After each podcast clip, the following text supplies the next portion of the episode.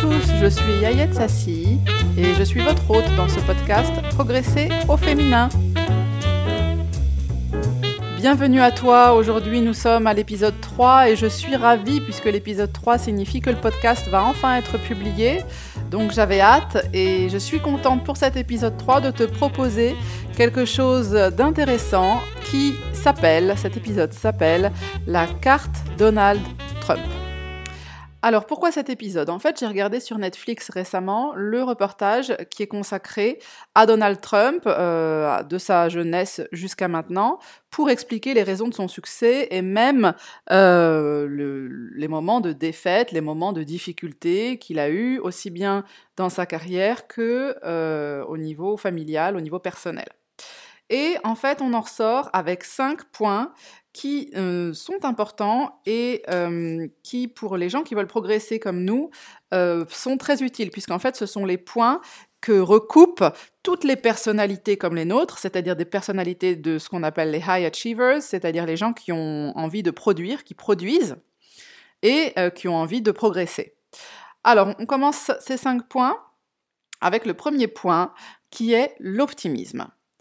Donald Trump, quand on l'interviewe, euh, que ce soit pendant un chantier, puisque lui, vous savez que son domaine, c'est l'immobilier. Son père était déjà un gros investisseur immobilier, mais son père investissait plus dans les logements pour euh, les personnes. Son père, en fait, construisait des cités. Il construisait quatre, cinq bâtiments euh, en face à face ou en file indienne, dans lesquels il y avait plusieurs appartements qui logeaient des familles. Donc, en fait, le père de Donald Trump, c'était de l'immobilier, mais un type d'immobilier pour euh, les classes euh, modestes de la population. Mais il est quand même devenu riche grâce à ça. Donald Trump, en récupérant l'empire de son père, euh, a voulu s'attaquer à une autre catégorie de personnes qui étaient les très très riches. Et il se trouve que quand il a commencé dans les années 70, New York était vraiment une ville dangereuse, une ville envahie de, de sans-abri, une ville très pauvre, il y avait beaucoup de bagarres, c'était une ville où on avait peur, il y avait un taux de meurtre très élevé, même la police ne voulait pas travailler dans New York. Donc Donald Trump est arrivé avec une promesse, euh, c'est d'amener un nouveau souffle en permettant aux personnes qui avaient les moyens de s'installer dans New York. En fait, il voulait rendre de nouveau New York euh, attractive. Et c'est ce qu'il a fait en rachetant tout d'abord un grand hôtel qui s'appelait le Commodore, qui est devenu le Regent euh, Park Hyatt qui existe encore, et en créant euh, sa, son immense tour, la tour Trump, qu'on connaît quand on va euh, à New York sur la 5e avenue. Donc ça, c'est ce qu'il a fait dans ces années-là, quand il était jeune, et il a réussi son pari, c'est-à-dire qu'il a profité d'une période de crise, et c'est ce qu'on apprend très tôt quand on veut progresser, c'est qu'en fait les périodes de crise sont des périodes d'opportunité. Quand la majorité de la population va dire mince, c'est la crise, euh, on reste bloqué, il faut stagner, on sort plus d'argent, surtout on dépense plus, surtout on voyage plus, surtout on tente plus rien, parce que là c'est la crise et là c'est très dangereux, c'est pas possible. Et eh ben en fait, ceux qui sont pour la progression profitent de ce moment de crise parce que c'est là qu'il y a le plus grand nombre d'opportunités. La crise euh, en France, euh, qu'on a connue il y a quelques années, c'était une euh, occasion sans précédent pour l'investissement immobilier. Les, les, prix ont chuté, les banquiers disaient n'importe quoi, ils disaient que les taux n'étaient pas bons. C'est un moment idéal. Eh bien, c'est exactement ce qu'a fait Donald Trump dans les années 70. Il a pris en charge cette ville, il a fait le pari, euh, qui était un pari osé. Les maires ont compté sur lui, donc il avait l'appui des maires. Euh, grâce à ça, il a obtenu des, des ristournes euh, de taxes, des impôts en fait. Il a obtenu 40 000 euros d'abattement fiscal grâce à ça, parce que c'était une période difficile et parce que lui investissait d'énormes sommes, donc il investissait des millions de dollars, pour euh, amener des gens à New York, ce qui était risqué puisqu'il n'était pas sûr qu'ils réussissent. Pourquoi est-ce que des personnes fortunées s'installeraient euh, au milieu du ghetto? Voilà. Donc il a tenté, il a réussi, il a été aidé. C'était une opportunité qu'il a saisie et c'est ce qui a fait qu'il a pu grimper. Donc nous, on revient à notre point numéro un, puisqu'on s'est un peu éloigné. Le point numéro un, c'était l'optimisme. Il a été optimiste. Malgré la période difficile à New York, malgré euh, ce qui s'y passait, il a pris les devants, il a pris le taureau par les, cornes, et il a investi. Autre chose, Donald Trump, quand on l'interviewe, donc, euh, on voit que il utilise les hyperboles, mais comme si c'était son flot de langage habituel. C'est-à-dire qu'il dit toujours It's gonna be amazing, it's gonna be fabulous, I see it as a major thing for New York. Il est toujours en train d'utiliser des mots qui font que euh, son projet, c'est le meilleur, ça va être fabuleux, ça va euh, permettre de donner une solution à tous les problèmes euh, envisagés en ce moment. Il est extrêmement optimiste. Et ça, c'est très important quand on entreprend, c'est très important quand on veut progresser, de toujours regarder le côté ensoleillé des choses et de voir le verre à moitié plein. Le point numéro 2 maintenant. Le point numéro 2 est important quand on est investisseur immobilier, puisque Donald Trump a tout construit sur des dettes.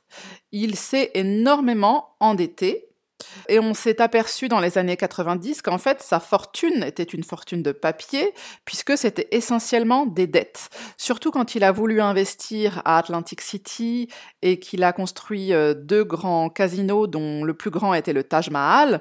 Le Taj Mahal l'a tellement endetté euh, qu'il a pris un risque énorme. Il aurait pu tout perdre, pourtant il est resté très optimiste, et malgré tous les journalistes qui lui ont vraiment consacré une chasse aux sorcières parce qu'il cherchait absolument à connaître les chiffres, à savoir combien Trump était endetté, à dire qu'en en fait Donald Trump n'était pas riche, Donald Trump vivait sur l'endettement que lui euh, donnaient les banques, eh bien il est resté solide.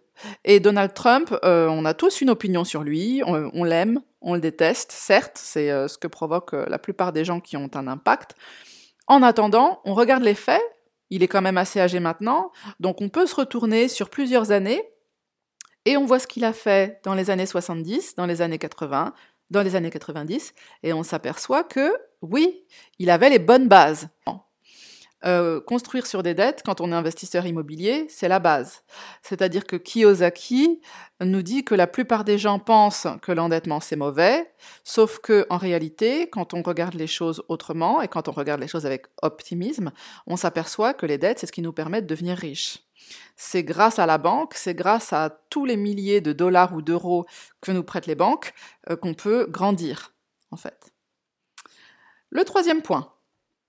Le troisième point. C'est que Donald Trump, et c'est pour ça d'ailleurs que souvent il est, détesté, Donald Trump euh, parle fort, Donald Trump euh, tranche, et il parle fort même pour dire d'énormes bêtises, d'énormes sornettes. souvent il est insultant, Souvent, euh, ce qu'il dit euh, sort de nulle part. Souvent, c'est complètement stupide. Et pourtant, il y a quelque chose à retirer, c'est que dans tout ça, il est sûr de lui. À aucun moment, le mec ne tremble. Il dit les pires absurdités avec aplomb. Donc, il est sûr de lui, et en fait, ça renvoie à la confiance en soi. Avoir confiance en soi, c'est la base. Donc là, vous voyez, on est vraiment sur cinq points qui constituent le socle des personnes qui peuvent progresser. Avoir confiance en soi, c'est vraiment, euh, ce dont on ne peut pas se passer. Notre point numéro 4. Le point numéro 4, c'est la persévérance. Donald Trump a voulu devenir président dès le début des années 2000. En fait, il y avait un comité qui lui avait demandé de devenir président. Donc, euh, il y avait pensé à ce moment-là, il s'était rendu à des meetings, etc. Puis, en 2011, officiellement, il s'est dit tiens, ça m'intéresse, ça m'intéresse bien. Il est passé sur des plateaux télé, il a commencé à créer un buzz. Il ne s'engagerait dans cette procédure de, de présidence que s'il était sûr de gagner. Donc, il l'a pas fait.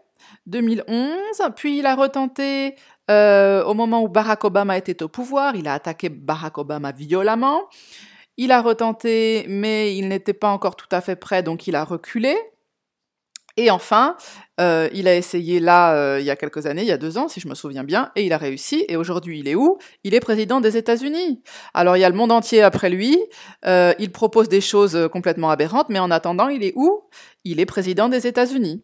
Voilà, la persévérance. Donc ça a commencé il y a 20 ans dans sa tête. Ça a commencé à germer il y a 20 ans dans sa tête. Et c'est au fur et à mesure des années qu'il s'est approché de ce poste, de ce statut, euh, et que finalement il l'a tenté. Il est très âgé cet homme, Donald Trump. Hein. Je crois qu'il a 73 ans, si je ne me trompe pas, il faudra que je vérifie. Mais euh, il est quand même devenu président des États-Unis, d'Amérique. Voilà, la persévérance. Point numéro 5, euh, qui est un point important. Il sait se servir des médias pour créer le buzz. Donald Trump, c'est l'homme d'affaires des États-Unis qui a su se mettre en avant grâce aux médias. Parce que des investisseurs immobiliers, il n'y en a pas qu'un. Il n'y a pas que lui. À New York, il y il y en a des centaines. Aux États-Unis, il y en a des milliers. Et pourtant, celui qu'on connaît comme The Donald, le Donald, qu'on connaît depuis les années 70, depuis qu'il est extrêmement jeune quand même, c'est lui. Comment est-ce qu'il fait? Il fait en sorte que les médias parlent toujours de lui.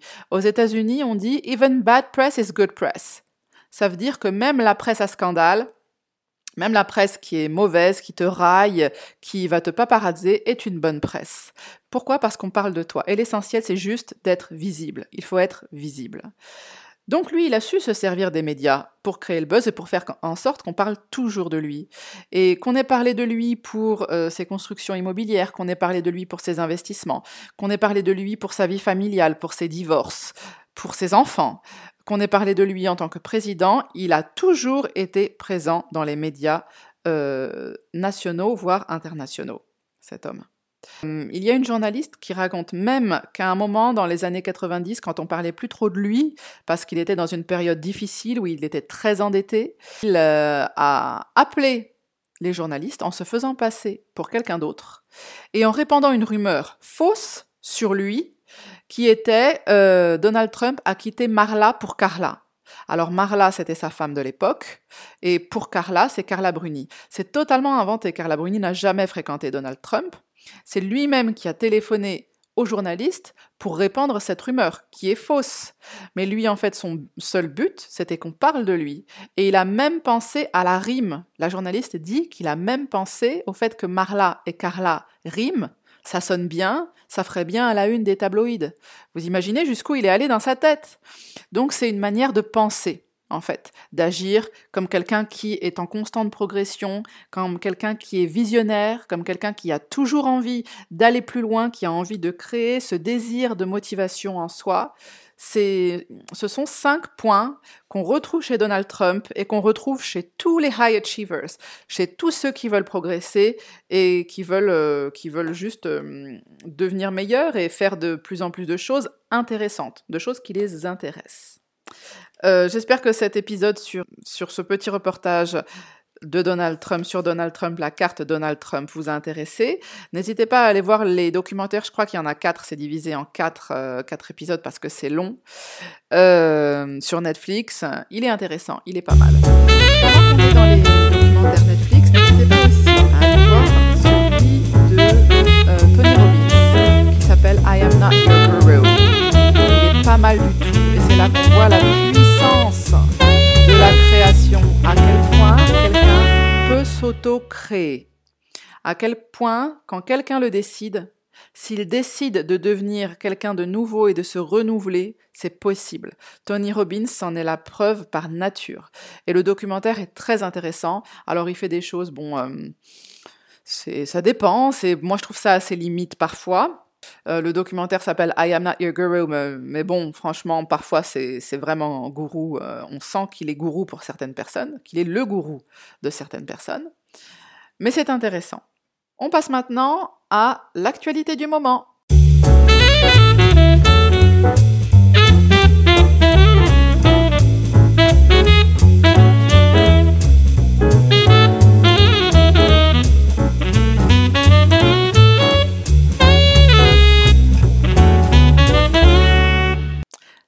Du moment, c'est que euh, nous venons de revenir de vacances à Barcelone. C'était très intéressant pour deux choses. La première chose, c'est que notre euh, Airbnb était en face d'un café, d'un café type euh, Starbucks, et que ce café était ouvert de 6h du matin jusqu'à 21h. Et donc en ouvrant les volets le matin, je voyais le monde dans le café, les gens qui viennent boire un café entre amis avant d'aller au travail, les gens qui viennent prendre un, pain au chocolat euh, pour le manger sur la route. C'était très animé. Et cette chaleur euh, du café, ce mouvement, ce dynamisme me plaît énormément. Et je me suis rendu compte que vraiment, c'est c'est ce dont j'ai besoin dans ma vie. Aujourd'hui, j'habite dans une maison qui n'est pas à la campagne. Euh, les gens qui habitent vraiment à la campagne riraient s'ils savaient où je vis. Mais hum, en fait, je ne suis pas en centre-ville. Je suis dans une zone pavillonnaire, donc il n'y a que des pavillons. C'est extrêmement calme. Et euh, s'il y a trois voitures qui passent dans ma rue par jour, euh, c'est extraordinaire. Vous voyez, il n'y a pas de mouvement dans mon quartier. Et ça, ça me manque beaucoup de regarder par la fenêtre et de voir euh, le dynamisme, la vie, les gens qui bougent, les gens qui se pressent. Ça me plaît beaucoup, c'est ce qui me plaît. Et donc, ça m'a juste conforté dans l'idée qu'il fallait absolument que je redéménage en ville. Ça me plaît beaucoup. J'ai besoin d'être dans ce type d'énergie-là, en fait. Sinon, c'est lénifiant pour moi ici. Bon, c'est très bien, j'ai vu sur le jardin, c'est beau, c'est calme, la verdure, les oiseaux. Euh, en été, on mange dehors, il n'y a pas un bruit. C'est formidable, franchement, pour méditer, c'est très bien. La deuxième chose, c'est qu'à Barcelone, l'immobilier n'est pas cher du tout et qu'il euh, y a quand même des appartements qui sont en bord de mer, bord de mer, face à la mer, avec le métro derrière. C'est-à-dire que euh, en une minute de marche, on a les pieds dans le sable. Et en une minute de marche dans l'autre sens, euh, on est dans le métro qui nous mène au centre-ville de Barcelone. Un 60 mètres carrés vaut à, cet emplacement-là, un 60 mètres carrés vaut 70 000 euros. Donc c'est, ça, n'est même pas comparable à ce qu'on vit en France, en fait. Je pense que l'Espagne a été fortement frappée par la crise immobilière de 2008. Bon, mais en fait, de toute manière, l'immobilier est moins cher qu'en France. Euh, ça se passe pas de la même manière, les mètres carrés sont pas comptés de la même manière. Mais du coup, je suis en train de me renseigner là-dessus parce que c'est vraiment intéressant et parce que que ce soit pour faire de la location saisonnière euh, ou pour euh, avoir un pied-à-terre, pour y retourner de temps en temps quand on a envie d'être en vacances, quand on a des enfants, qu'on veut les emmener à la mer. Bah, c'est vrai que c'est vrai que c'est quand même appréciable. C'est vrai que c'est quand même à réfléchir. Surtout que en Espagne, et ça c'est formidable, il peut faire nuit noire, il peut être 21 heures, il y a du monde dehors. Il y a des enfants qui font du vélo, il y a des enfants qui jouent au foot, euh, il y a des gens qui courent un footing, euh, il y a des vieux qui sont en train de boire un café en terrasse. J'adore l'Espagne. Les Espagnols, ils savent vivre. C'est impressionnant comme ils savent prendre le temps de vivre et comme ils vivent dehors toute l'année, euh, même s'il fait un peu frais, parce que là on était en octobre, bon on a eu de la chance, on a eu de très belles températures, mais même quand il faisait un petit peu plus frais, on met la petite doudoune et on sort quand même dehors. À 20h, il y avait du monde euh, sur la jetée. Il y avait du monde sur la jetée. Et avec ma fille, alors normalement, je couche ma fille à 20h. Mais là, en fait, les enfants étaient en train de jouer, donc bon, on est sorti avec eux dehors. Et quel bonheur que de vivre avec les gens dehors, de voir du monde, de voir du mouvement. Et voilà, donc euh, sinon, par rapport à ce qui se passe ici en France, il y a mon appartement de Champigny qui a été libéré par la locataire.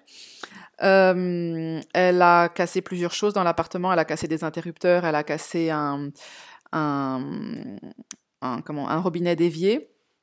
Elle a cassé euh, un carreau de carrelage, elle a abîmé un radiateur, euh, il y a plusieurs peintures à refaire. On a fait l'état des lieux le 1er novembre, mais elle n'a pas voulu le signer. Donc, euh, dans ce cas-là, euh, j'ai dû faire intervenir un huissier. Le rendez-vous est pris pour la semaine prochaine. On verra ce que ça donne. Et euh, j'ai déjà fait les visites pour les futurs locataires. Il y en a une qui m'intéresse.